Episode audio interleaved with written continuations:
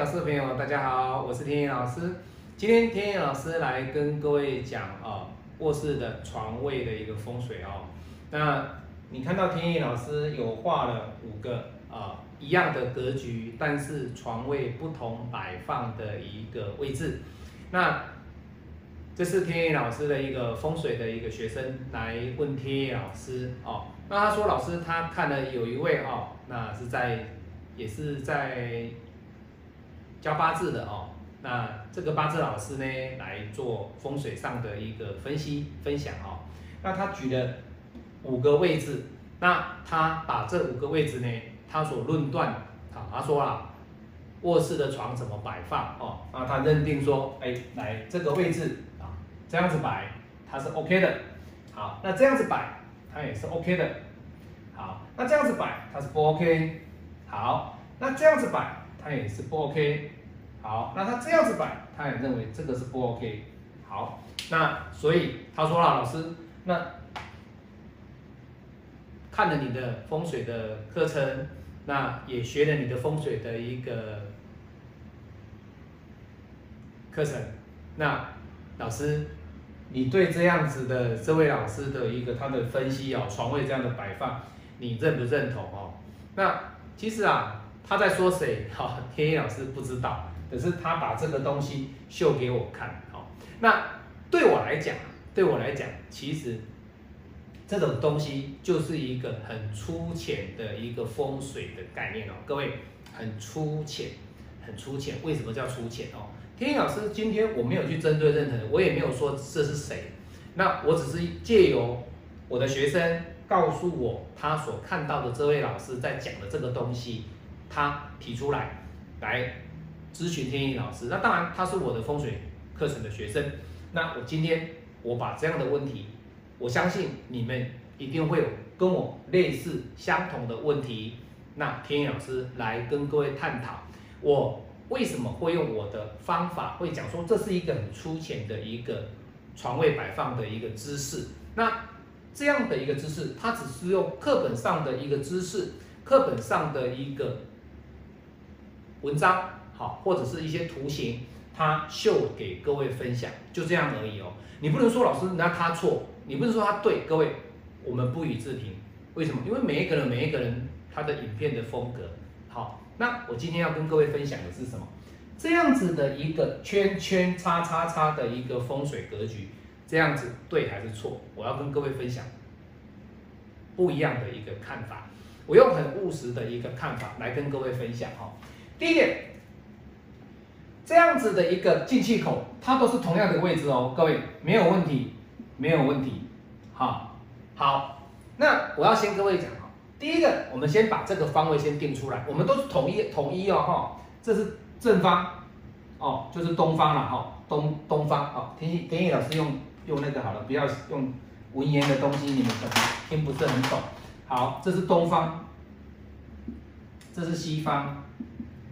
好，这是南方哦，我们比较习惯这样写哦。天野老师习惯这样子哈，这边是北方坎方哈。好，那正方跟对方跟离方坎方呢？各位，这就是一个每一个房间的一个格局。好，好，那它的进气口是由南方进来，对不对？如果说你以一个房间的一个太极点来讲，它的太极点是在这里哦，各位，它的太极点是在这里哦。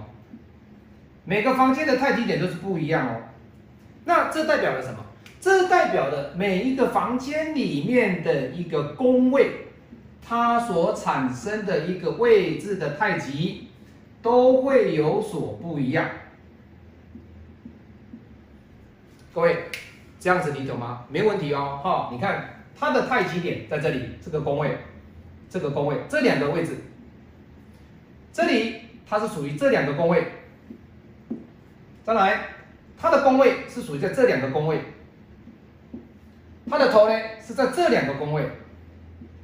好，我们以头，我们不是说以脚，因为我们人要知道，就是一天二十四小时，八个小时是在房间睡觉休息，它是我们的养生之所。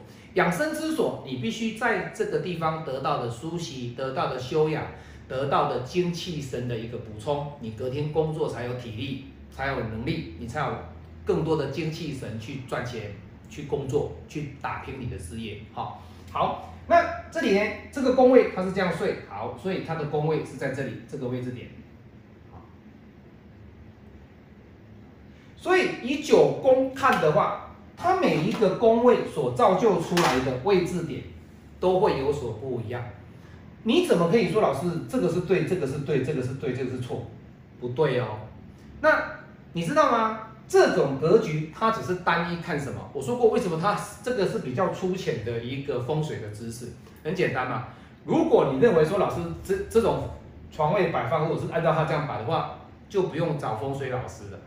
为什么？很简单嘛，你门不要对床，好，门不要对床，那这个床后面不要有有走道，哎，那就对了，这三个就对了。那这个门没有对床啊，门没有对床就可以睡了。那请问，为什么我这里门没有对床不能睡？这里如果不是走道也可以睡啊，对不对？你只要看到这样子的一个分享哦，各位，你就可以提出很多很多的质疑。这是第一点。好，我们单纯就是门对。床的问题哈，如果你是用这种方式看，那就不用去看了，接下来都不用看了。你每个位置，你只要是避开门对床，几乎每个位置都可以，对不对？不对哦。好，好，那还有一个观念就是什么？第二个观念，它这个床位，它所对的是头，它是朝哪一方睡？这个也是关键点。为什么？你看，它的头是朝哪里？朝东方。它的头，它是朝坎方。这个头它是朝对方，这个头是朝坎方，这里是朝离方，也就是说你朝的方向睡的一个方向呢，它会针对你的一个八字的一个用神会产生影响。也就是说，譬如说我的八字本命是忌火，忌火它一定是什么？绝对不能朝南方睡，不能朝南方睡。好，那你说老师？这个是对的。好，你要知道吗？如果这个人他是水来克火，日主刚好是火，本命日主是火，他有两个壬水去克住他的一个日主，那他是不是不能朝北方？请问你要让他在这个卧室里面，他又是朝北方睡，那这是本命哦。我说过了哦，八字是看本命的八字。风水里面去调理，而不是看大运流年的运势哦。不，这个跟批八字不一样哦。批八字看的是运势，看机会，看危机。风水看的是你的八字的本命的格局。你如果忌水，你的头又朝水的方向睡，各位，这是一个标准错误的格局哦。你不能说它是好哦。每一个风水的一个排列的组合，跟它宫位的放置，都是要因人的八字格局而已，他的八字的本命的用神而已。他八字喜水，他就可以朝这个方向睡；他八字忌水，你朝上睡，各位一定不行。那你会说，老师，那如果八字忌水不行，对不对？好，如以刚刚老师讲讲的哦，他的日主是丁火，他是日主受克的人。好，那老师他应该朝哪一个方向？第一个，他可以朝东方，这个位置可以睡。好，这个位置天意老师也不会给他这样睡，我会给他睡至中，至中。那当然，这个有我的一个本身的一个经验跟法则，还有我的一个啊技巧性，这个不方便去透露哈。好，那他为什么朝东方？因为水来生木嘛，它可以朝东方。